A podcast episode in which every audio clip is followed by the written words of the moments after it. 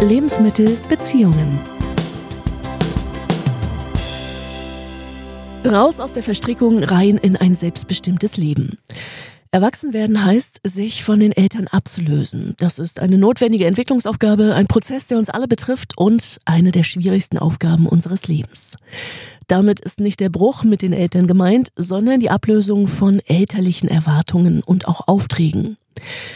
Wie wir Schuld und Abhängigkeitsgefühle hinter uns lassen und somit den Weg frei machen für ein selbstbestimmtes Leben und glücklichere Beziehungen, auch die zu unseren Eltern profitiert davon, darüber hat Dr. Sandra Konrad das Buch geschrieben, Nicht ohne meine Eltern. Frau Dr. Konrad ist Diplompsychologin, arbeitet als systemische Einzelpaar- und Familientherapeutin in eigener Praxis und ist heute zu Gast im Podcast Lebensmittel Beziehungen. Hallo, Frau Dr. Konrad, ich grüße Sie. Hallo, Frau Stabitz. Frau Dr. Konrad, nicht ohne meine Eltern heißt Ihr Buch gestern am 30.03. erschienen. Mangelnde Ablösung von der Herkunftsfamilie muss ein Thema sein. Was genau hat Sie veranlasst, dieses Buch zu schreiben? Viele Menschen haben ja Konflikte mit ihren Eltern. Und dann hat man oft so das Gefühl, boah, habe ich schwierige Eltern. Und wir vergessen, dass auch wir ja eine ganze Menge dazu beitragen dass das Verhältnis zu unseren Eltern sich nicht entspannt. Zum Beispiel, weil wir unseren Eltern immer noch aus der Kindrolle begegnen und den Eltern viel zu viel Macht geben, anstatt erwachsen und auf Augenhöhe die Beziehung mit ihnen mitzugestalten. Ich hatte ja eben schon in der Anmoderation gesagt, das ist eine Entwicklungsaufgabe, die wir alle zu bewältigen haben, also Ablösung von den Eltern. Aber wann passiert es denn normalerweise? Naja, der erste Schritt ist ja gleich bei der Geburt die körperliche Abnabelung. Und da gibt es so ganz, ganz viele kleine und große Schritte im Laufe unseres Lebens. Das fängt an in der Kindheit, zum Beispiel wenn wir in die Kita gehen oder in die Schule gehen. Da eröffnen sich uns ja autonome Räume ohne die Eltern, wo wir vielleicht sogar auch noch weitere Bindungs- oder Bezugspersonen äh, kennenlernen. Und dann geht es im Laufe des Lebens weiter, zum Beispiel das erste Mal woanders übernachten, der erste Urlaub allein, die erste Liebesbeziehung. Und dann kommt ja diese große Ablösungsphase Pubertät. Und auch danach gibt es noch weitere Meilensteine auf dem Weg zur Ablösung. Zum Beispiel der Auszug oder die Berufswahl oder die finanzielle Unabhängigkeit. Dann kommt natürlich Partnerwahl und auch nochmal ganz wichtig die Familiengründung. Nun haben Sie gerade gesagt, ähm, das passiert permanent und dennoch ist es so, viele Menschen, die äh, haben mittlerweile eigene Familien gegründet, haben ihren Job von außen betrachtet, müsste man meinen, da hat eine gesunde Ablösung stattgefunden und wenn man dann genauer hinschaut, dann stellt man fest, oh, das ist aber ein Trugschluss. Lassen Sie uns nochmal auf ein ganz paar konkrete Beispiele eingehen. Sie haben vorhin schon gesagt, klar, es gibt noch irgendwie Erwartungen, die wir vielleicht haben an unsere Eltern. Was gehört noch dazu? Also ich habe im Vorwort so ein paar Sätze aufgeschrieben, wo man erkennen kann, dass man mit den Eltern noch verstrickt ist. Ich nenne jetzt einfach mal ein paar, die mir einfallen. Zum Beispiel, ich fühle mich in Gegenwart meiner Eltern oft wie ein kleines Kind und werde von Gefühlen überwältigt. Oder ich kann meinen Eltern keine Grenzen setzen. Oder ich habe das Gefühl, ich muss mein Leben genau nach den Erwartungen meiner Eltern ausrichten. Ansonsten habe ich furchtbare Schuldgefühle. Oder ich möchte meine Eltern retten und würde alles dafür tun, damit sie glücklich werden. Oder ich kann nicht aufhören zu wünschen, dass meine Eltern so werden, wie sie noch nie waren. Also das sind nur so ein paar von diesen Sätzen oder Gefühlen, die Menschen haben, die eben noch nicht von den Eltern altersangemessen abgelöst sind. Und von außen haben Sie recht, das kann man überhaupt nicht erkennen, sondern das ist oft, ähm, man kann beruflich gut aufgestellt sein, man kann selber schon eigene Kinder haben, aber innerlich fühlt man sich den Eltern gegenüber eben oftmals ohnmächtig oder man ist ganz wütend und enttäuscht, wenn sie nicht so sind, wie wir das gerne hätten. Oder nur wir leiden unter Schuldgefühlen ihnen gegenüber, sind ständig wütend oder enttäuscht.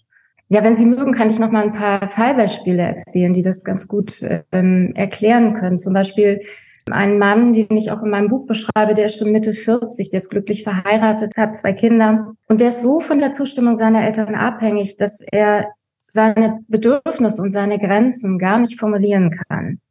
Und der ist seinen Eltern loyaler gegenüber als seiner Frau oder seinen Kindern. Und der kommt zu mir und ist total wirklich verzweifelt, weil die Eltern wünschen sich, mit ihm und seiner Familie in Urlaub zu fahren. Und keiner hat Lust darauf. Seine Frau hat keine Lust, die Kinder boykottieren das Ganze und er ist hin und her gerissen und er schafft es nicht, sich abzugrenzen. Und dann fällt in unserer Sitzung dieser wirklich traurige Satz, ich glaube, ich bin erst frei, wenn meine Eltern tot sind. Und ein Teil von mir wünscht sich, dass sie irgendwann sterben, damit ich rauskomme aus dieser inneren Not. Und natürlich hat sich dieser Mann nicht gewünscht, dass seine Eltern jetzt wirklich sterben, sondern das war einfach Ausdruck seiner inneren Not, dass er sich nicht positionieren konnte. Und von außen wäre das, hätte man nicht gedacht, dass der irgendein Thema hat.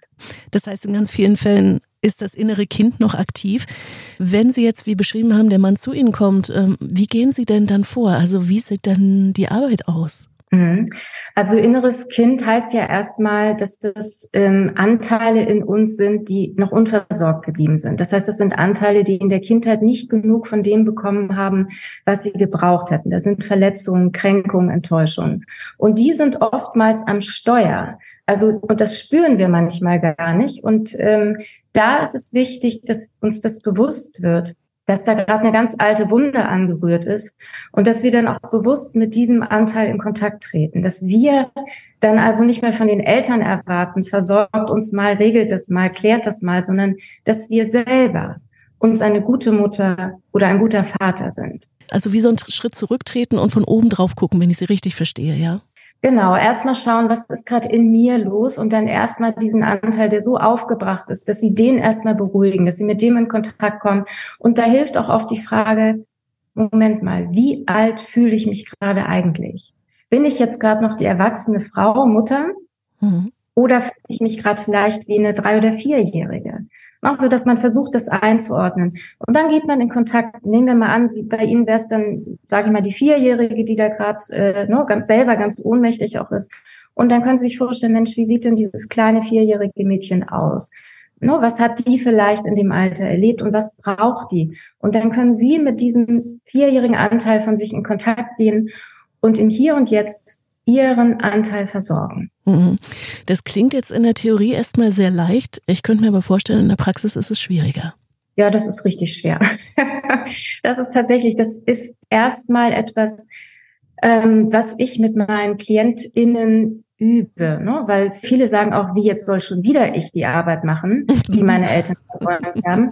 Und genau darum geht's. Genau das ist wirklich auch der Schlüssel zum Erwachsenenwerden, dass wir akzeptieren, dass unsere Eltern uns vielleicht keine besseren Eltern sein konnten und uns vielleicht auch nie die Eltern sein werden, die wir gebraucht hätten. Mhm. Das ist einer der Schritte der Ablösung. Ich würde gerne auch die Schritte der Ablösung nochmal benennen, weil ähm, Sie mhm. sagen ja, das hört sich so leicht an und das ist tatsächlich ein ganz, ganz langer Prozess. Also Ablösung ist ein lebenslanger Prozess.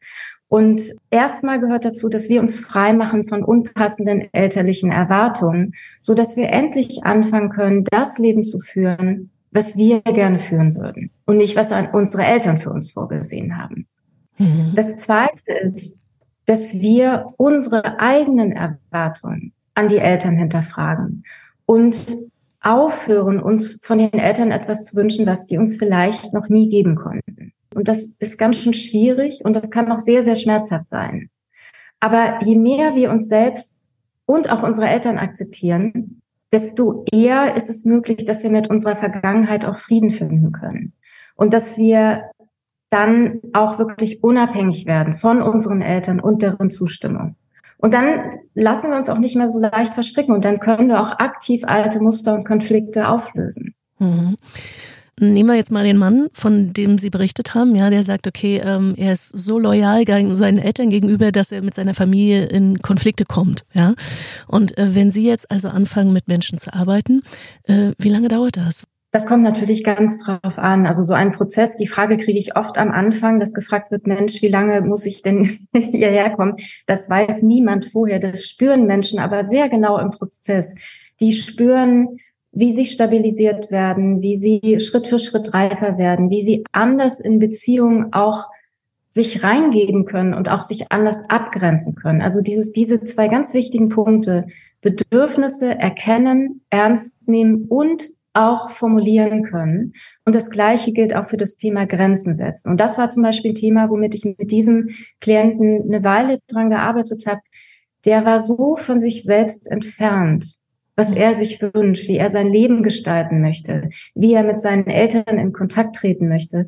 Das hat wirklich eine ganze Weile gedauert, bis er herausfiltern konnte. Wenn ich gefragt habe, was wünschen Sie sich, hat er mir erstmal erzählt, was seine Frau sich wünscht oder was seine Mutter sich wünscht, aber nicht, was er sich wünscht. Das heißt, das war erstmal ein etwas steiniger Weg bis er dann irgendwann für sich rausgefunden hatte. Also da ging es darum, äh, die Eltern hatten eine Ferienwohnung auf Mallorca und wollten, dass die alle da gemeinsam Urlaub machen. Und dann irgendwann in einer Sitzung rief er dann, mein Gott, ich will noch nicht mal nach Mallorca.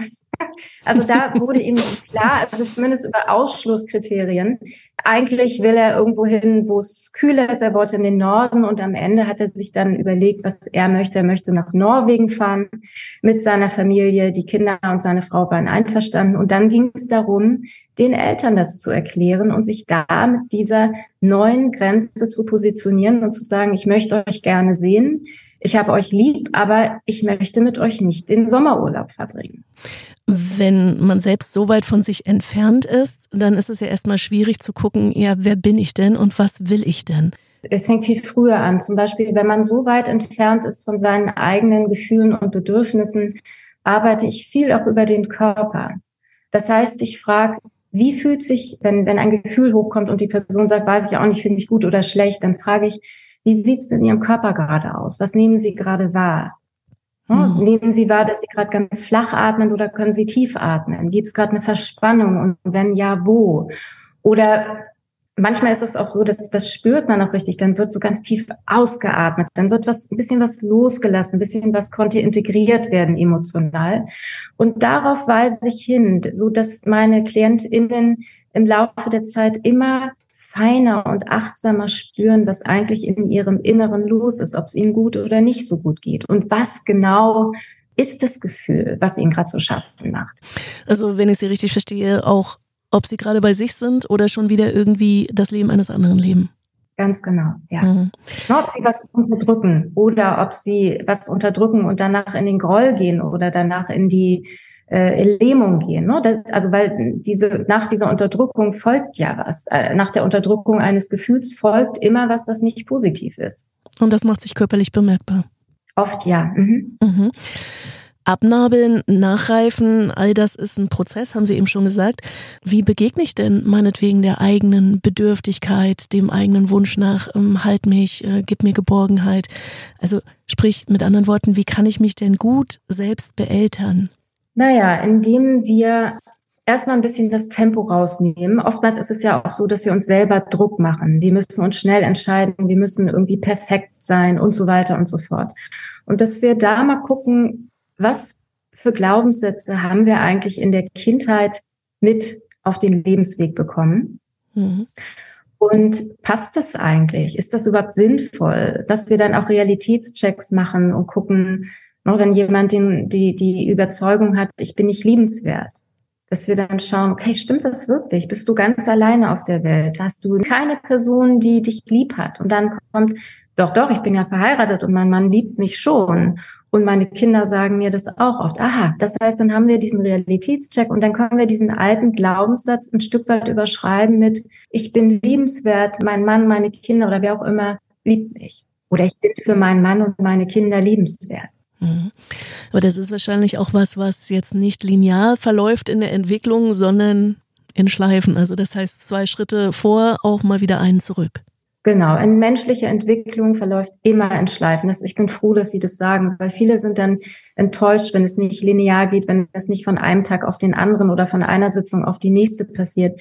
Es ist wirklich dieses ähm, immer wieder an den Themen arbeiten. Und genauso aber das finde ich auch das Schöne daran. Genauso wie wir eben diese alten negativen Programme vielleicht erlernt haben, können wir die überschreiben. Wir können neue positive Programme erlernen. Aber das geht eben nur über die Übung, über das wirkliche Tun, über das Umsetzen. Hm. wenn Sie sagen, es geht übers Umsetzen, naja, dann ist es ja auch, diese Beziehung dann aktiv zu gestalten. Also das heißt, die Theorie ist das eine. Ähm, ich lerne meinetwegen bei Ihnen, okay, ich muss Grenzen setzen, ich äh, darf andere Glaubenssätze für mich entwickeln. Und dann muss ich das Ganze ja transferieren, ja, ins, meinetwegen ins Gespräch mit den eigenen Eltern und das dann auch ausprobieren.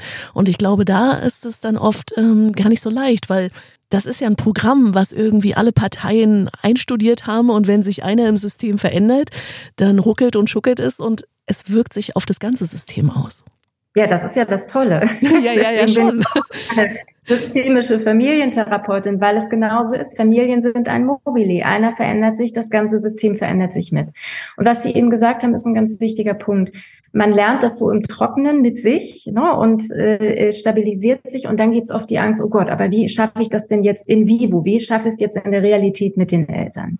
Und das ist interessant, weil wenn wir da die Angst haben, würde ich schon wieder fragen, wie alt ist der Anteil gerade, der jetzt gerade so Schiss bekommt? Mhm. Der meldet sich gerade in ihnen. Mhm. So, und dann können die fühlen und sagen, okay, ja stimmt, das ist wieder ein kleinerer Anteil, weil der erwachsene Anteil, die, die reifen Anteile wissen ja, mein Gott, ich bin erwachsen, meine Eltern, ich bin nicht mehr abhängig, weder finanziell noch sonst irgendwie, ich habe schon ein eigenes Zuhause, ähm, ich, ich, ich darf das machen. Und dann, was dann kommt, ist oft, die kleinen Anteile, die wieder so unter Schuldgefühlen leiden, die dann so ansoufflieren, nein, nein, nein, nein, das ist gefährlich. Dann verlierst du vielleicht deine Eltern oder die haben dich nicht mehr lieb. Und da ist dann eben wieder diese Arbeit angesagt, diesen Teil zu beruhigen und zu sagen, okay, du bist nicht alleine. Mhm. Ich bin hier, ich bin die Erwachsene oder der Erwachsene, ich begleite dich. Wir schaffen das zusammen. Wen brauchen wir vielleicht noch dabei oder was brauchen wir innerlich für Verankerung, damit wir da mutiger reingehen können? Mhm. Und das Schöne ist, das Tolle ist, dass wenn wir anfangen, die Beziehung zu unseren Eltern mitzugestalten, dann verändert sich so viel und unsere Eltern verhalten sich oftmals auch gar nicht so, wie wir befürchtet haben. Zum Beispiel ein, ein Mann, der ähm, dem das immer so bevorstand, mit seiner Mutter zu telefonieren. Und er meinte, oh, eine halbe Stunde und das ist so langweilig, wir haben uns eigentlich gar nichts zu sagen, aber ich muss das machen. Dann habe ich gefragt, wieso denn eigentlich eine halbe Stunde? Wer hat denn das entschieden? Mhm. Ja, weiß ich auch nicht. Ich kann doch jetzt nicht, das geht doch nicht kürzer zu telefonieren. Da habe ich gesagt, okay, was wollen Sie denn eigentlich? Was wäre Ihre ideale Telefonzeit mit Ihrer Mutter? Und dann hat er das signifikant verkürzt und hat sich vorher überlegt, wie möchte er, worüber möchte er eigentlich mit seiner Mutter sprechen?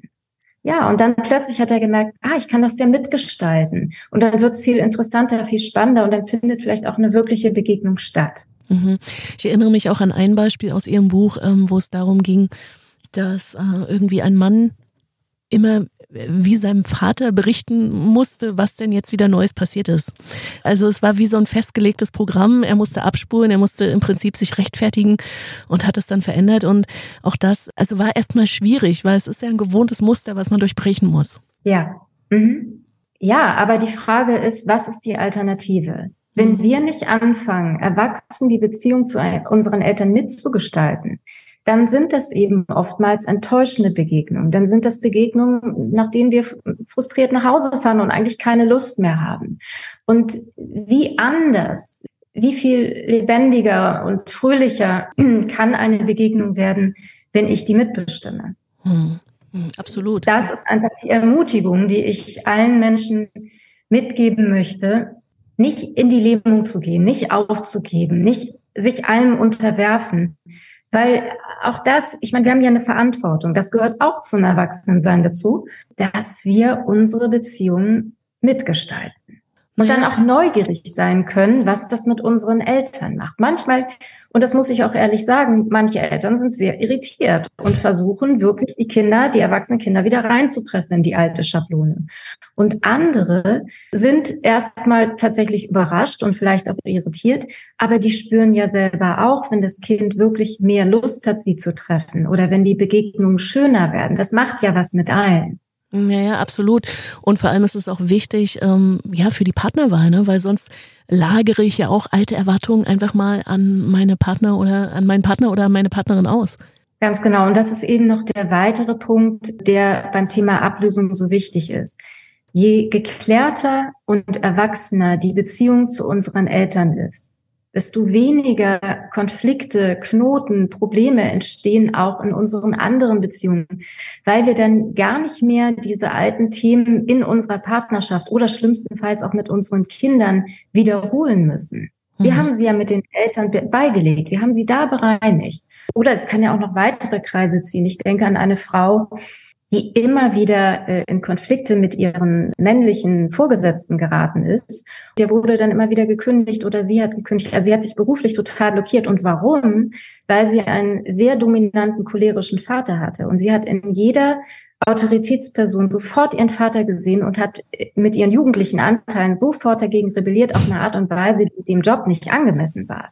Und in dem Moment, wo sie anfing, das mit ihrem Vater zu klären, und übrigens, wir brauchen gar nicht immer die Eltern real dazu. In dem Fall war es so, der Vater war schon gestorben, sondern wir können diese Arbeit auch allein im Inneren mit uns machen mit den verstorbenen Eltern oder den nicht anwesenden Eltern. Aber in dem Moment, wo sie die Konflikte mit ihrem Vater geklärt hatte, wo sie ihre rebellischen Anteile versorgt hatte oder die, die so unterdrückt worden waren, auch von ihm, das war der Moment, wo sie dann auch beruflich nicht mehr in diese Schwierigkeiten geraten ist. Hm, hm. Naja, klar, sonst dient halt jeder als Projektionsfläche, ja, ganz wunderbar. Mhm, genau. Hm. Warum kommt das nochmal so richtig auf den Tisch ähm, wenn es wirklich um eigene Kinder geht. Und ähm, da merkt man dann, oh, Mist. ja, da, da sind doch noch etliche Dinge, die, kann ich nur sagen, die bei mir so waren, die ich gar nicht hinterfragt habe, sondern es war wie so ein Automatismus. Zum Beispiel äh, in Bezug auf, aufs Stillen oder in Bezug auf, wann hat das Kind im Bett zu sein, all so eine Geschichten. Und das hat erst ein paar Jahre, hat ein paar Jahre gedauert, bis ich festgestellt habe, oh, was machst du denn da eigentlich? Also, welches Programm läuft denn da im Hintergrund ab? Warum ist das so? Warum ist das da nochmal so ein Knackpunkt und so schwierig? Ja, was Sie gerade erzählt haben, ist, wie stark wir geprägt sind und wie stark dieses Programm mitläuft und dass es manchmal echt eine Weile dauert und meistens dann, wenn Konflikte entstehen, dass wir anfangen, das zu hinterfragen. Ne? Mhm.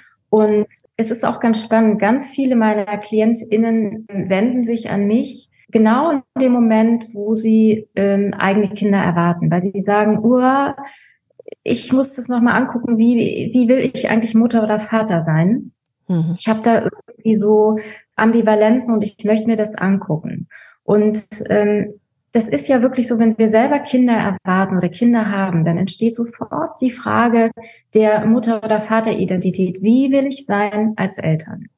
Und entweder einige beantworten das so, ich will, ich mache es genauso wie meine Eltern. Und das führt natürlich dann oftmals zu Konflikten in der Partnerschaft, weil wenn beide das so sehen, dann ja, Halleluja. Oder mhm. andere sagen, äh, ich will es total anders machen. Ich will das genaue Gegenteil von dem machen, was ich von meinen Eltern erlebt habe, weil das war alles ganz schrecklich. Und beide, beide Extreme sind im Grunde unabgelöste Entscheidungen. Weil wenn wir erwachsen auf die Eltern schauen, dann erkennen wir, dass die ne, gute Seiten und schlechte Seiten hatten, dass die Sachen ganz toll gemacht haben, da haben sich aber auch Fehler eingeschlichen. Dann können wir das so so ein bisschen jonglieren und so ne, sehen, ne, da gab es ganz viele Farben im, im Bild. Dann müssen wir die weder verteufeln, noch müssen wir sie total idealisieren. Das sind übrigens auch immer so Anzeichen dafür, dass wir noch nicht abgelöst sind, wenn wir da zu sehr in Schwarz-Weiß malen geraten. Hm. Mal eine ganz andere Frage bedeutet ja letztendlich auch, manche sind ja so in so einem Prozess und sagen dann, ich breche den Kontakt ab zu meinen Eltern. Hört sich jetzt erstmal danach an, als ob das jetzt auch nicht unbedingt ein sonderlich gutes Signal ist. Ja, also so ein Kontaktabbruch entsteht meist nicht aus einer Laune heraus, sondern das ist oft ein, auch ein jahrelanger Leidensprozess, der dem vorausgeht. Mhm. Ich verstehe das oft eher so als Notfallprogramm, als Reißleine, weil ich mir gerade wirklich nicht anders zu helfen weiß. Und was dann aber wichtig wäre, ist, dass in dieser Pause, die sich ja dann anschließt, dass dann wirklich sowohl die Eltern als auch das Kind, was den Kontakt abgebrochen hat, dass da so eine innere Reflexion auch stattfindet. Also dass beide auch schauen, okay, wo ist mein Anteil oder wie würde ich mir das eigentlich wünschen? Und ich erlebe das ja ganz oft in meiner Praxis, dass ähm, ich mit Familien arbeite, die sich an mich wenden und da ist auch oft mal ein Kontaktabbruch vorausgegangen. Und was ich unbedingt berichten möchte, weil ich das wichtig finde, ist, dass wenn beide Parteien diese Zeit genutzt haben, um zu reflektieren, dann können wirklich ganz schöne Neuanfänge möglich sein. Und ich betone Neuanfang, weil es ist ja wichtig, wenn so viel schiefgelaufen ist, dass einer sagt, oder eine sagt, ich möchte diesen Kontakt nicht mehr, dann ist es wirklich wichtig, nochmal einen neuen Rahmen zu verhandeln, neue Umgangsweisen miteinander zu etablieren und aber auch zu verstehen, wo bin ich zu weit gegangen, wo habe ich mein Kind vielleicht zu sehr unter Druck gesetzt, wo habe ich es verletzt, wo habe ich es gekränkt. Und wenn Eltern dazu in der Lage sind, das ist wirklich, das ist für mich auch immer sehr, sehr schön und berührend, solche Prozesse begleiten zu dürfen, weil dann ganz viel Bewegung möglich ist und ganz viel Annäherung wieder möglich ist, aber auf einer gesünderen Ebene. Hm, naja, sehr heilsam, ja. Also ähm, ich glaube, es ist vielleicht auch gar nicht die Entschuldigung, muss es jetzt gar nicht sein, aber einfach zu verstehen oder mitzubekommen, oh, er oder sie ähm, haben mich in gewisser Weise verstanden und sie wissen, was los ist und, und das einfach anzuerkennen, ohne es kleinreden zu wollen, ohne es wegwischen zu wollen. Ich glaube, das macht schon ganz viel, ja. Das ist das größte Geschenk, was wir einander machen können, wenn wir für einen Moment versuchen, uns in die andere Person hineinzuversetzen und die Gefühle anzuerkennen. Dass wir sagen, okay, ich, ich höre dich, ich sehe dich, ich fühle das und dann, wenn es möglich ist, Verantwortung dazu, dafür zu übernehmen. Aber allein, wie Sie es eben gesagt haben, dieses sich verstanden zu fühlen, das ist das allergrößte Geschenk, was wir bekommen können. Mhm. Ich kann noch eine Sache dazu sagen, weil mir das wichtig ist, weil es ist natürlich so, es ist eben immer beides da. Und ich finde es wichtig, wie ich es vorher schon gesagt habe, wenn die Beziehung zu den Eltern nicht gut funktioniert, dann ist es so einfach zu sagen, die sind schuld, ich breche den Kontakt ab. Aber es ist ja manchmal auch, dass wir selber etwas anders machen können und den Kontakt dadurch verbessern können. Ich gebe mal ein Beispiel. Eine Frau, die bei mir war, die sehr verzweifelt darüber war, weil sie von ihrer Mutter emotional zu wenig bekommen hat. Sie sagt, es ist egal, was mit mir los ist. Meine Mutter, die ist kalt, die versteht mich nicht. Ob ich mit ihr Kontakt habe oder nicht, eigentlich tut mir das, ist das immer nur schlecht für mich. Da ist dann die Frage, was wäre denn, wenn diese Frau akzeptiert, dass ihre Mutter aufgrund ihrer eigenen Erfahrung, aufgrund der eigenen Kindheit, die die Mutter hatte, ihr vielleicht gar nicht mehr geben kann. Also wenn sie das nicht nur als gegen sich gerichtet sieht, weil mittlerweile war sie über 40, ne? Also es ist was anderes als Kind. Als Kind sind wir ja abhängig von den Eltern und da brauchen wir die. Und da gibt's auch niemand anderen in unserem Umfeld. Aber als Erwachsene ist die Frage, Warum braucht sie heute noch so viel von ihr? Und wie kann sie sich das selber geben? Mhm. Und ich erzähle dann oft ein banales Beispiel, was man aber auf alle anderen Bereiche übertragen kann. Nehmen wir mal an, meine Mutter kann nicht gut kochen. So, und jetzt äh, kann es sein, dass ich immer wieder hinfahre, auch als erwachsene Frau, und ähm, mit ganz viel Hunger und äh, habe tagelang nicht gegessen und denk so, jetzt kriege ich, jetzt hat sie es endlich gelernt. Ja, was ist vorprogrammiert? Meine Enttäuschung, weil wieso soll sie es jetzt gelernt haben, was sie noch nie konnte? Mhm. Was könnte ich also machen? Wie könnte ich das für mich besser, den Kontakt besser gestalten? Lassen Sie uns zweimal kurz brainstormen. Was könnte ich machen? Auf jeden Fall erstmal nicht hungrig hinfahren. Vielleicht ähm, genau. mit ihr gemeinsam, mit, mit ihr gemeinsam kochen. Fällt mir jetzt sofort ein. Oder ich könnte sie zum Essen einladen, aber ich müsste irgendwas tun, so wie Sie es vorher gesagt haben. Ich sollte nicht hungrig hinfahren, sondern ich müsste mich vorher selbst versorgen. Ich müsste mir selbst was Schönes gekocht haben. Und dann fahre ich hin und dann können wir einen Kontakt haben, wo wir beide aus der Fülle schöpfen und wo wir nicht hin, wo ich nicht hinfahre und schon vorher weiß, das geht jetzt in die Hose. Und das ist ein schönes, banales Beispiel, was wir aber ja auch auf emotionalen Hunger zum Beispiel abwandeln können. Und bei dieser Frau war es dann wichtig, ich habe sie gefragt, Mensch, was könnten Sie denn tun, wenn Sie ein Problem haben? Wen rufen Sie an? Die erste, der erste Impuls war, ich möchte mit meiner Mutter sprechen. Ja gut, aber von der Mutter kriegen Sie nichts. Wen rufen Sie also an? Ja gut, sie hatte eine mütterliche Freundin. Das war dann erstmal der erste, die erste Abbiegung, damit es ihr besser ging. Hm. Und dies dann zum Beispiel hat ihre Mutter nur noch besucht, wenn sie gerade keine akuten Probleme hatte. Sie hatte sich dann irgendwelche schönen Unternehmungen vorgenommen, die beiden Spaß gemacht hatten. Und dann konnte was Leichteres wieder entstehen. Also, aber dazu gehörte, dass sie erstmal ihre eigenen Wunden anerkennt und auch fühlt, okay, ich habe wirklich als Kind zu wenig bekommen. Dann kam der Prozess, dass sie sich selber getröstet hat, dass sie ihre inneren kindlichen Anteile nachbeeltert hat. Und dann konnte sie irgendwann auch ein bisschen Mitgefühl für die Mutter haben, die nämlich selber in ihrer Kindheit ein ganz unversorgtes Kind war von schwer traumatisierten Eltern. Die Mutter ist früh weise geworden. Also, und dann konnte so, so Mitgefühl entstehen. Erstmal für meine Klientin selbst und dann aber auch für die Mutter. Naja, ich wollte gerade sagen, ne, also auch wir haben es natürlich mit unseren Eltern zu tun und auch die haben innere Kinder, die verletzt wurden, ja, und die auch zu kurz gekommen sind in irgendeiner Weise und äh, das anzuerkennen und da wirklich Mitgefühl zu entwickeln, mh, mm, macht ganz viel. Ja. ja, ja, das ist genau, das ist dieser Punkt, den ich in meinem Buch ähm, in einem ganz großen Kapitel auch beschrieben habe. Ähm, Frieden finden. Ja. Also es muss gar nicht Frieden schließen sein mit irgend, mit den Eltern. Es muss auch keine Versöhnung sein, wenn die Eltern dazu nicht bereit sind oder ich nicht dazu bereit bin. Aber es geht darum, Frieden zu finden mit dem, was war. Und zwar auch mit den Eltern, wie sie waren, weil oftmals sind Eltern die geben ihr Bestes, auch mhm. wenn es manchmal nicht gut genug für ihre Kinder ist. Ja, ja. Und Sie schreiben so schön am Ende aus dem Opferland aussteigen, das fand ich auch schön. Also wirklich das Leben in die eigenen Hände nehmen und zu gucken, was brauche ich, wer bin ich, was sind meine Bedürfnisse, wo ist mein Weg.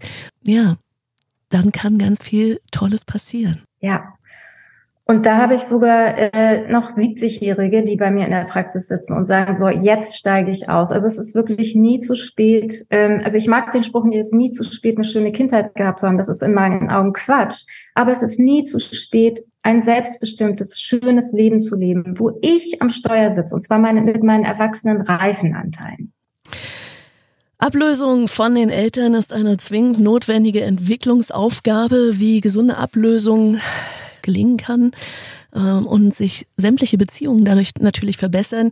Das äh, schreiben Sie in Ihrem neuen Buch. Es heißt Nicht ohne meine Eltern, auch hier nochmal der Untertitel, wie gesunde Ablösung all unsere Beziehungen verbessert. Vielen Dank, Frau Dr. Konrad. Sehr gerne, hat Spaß gemacht. Vielen Dank. Lebensmittel Beziehungen.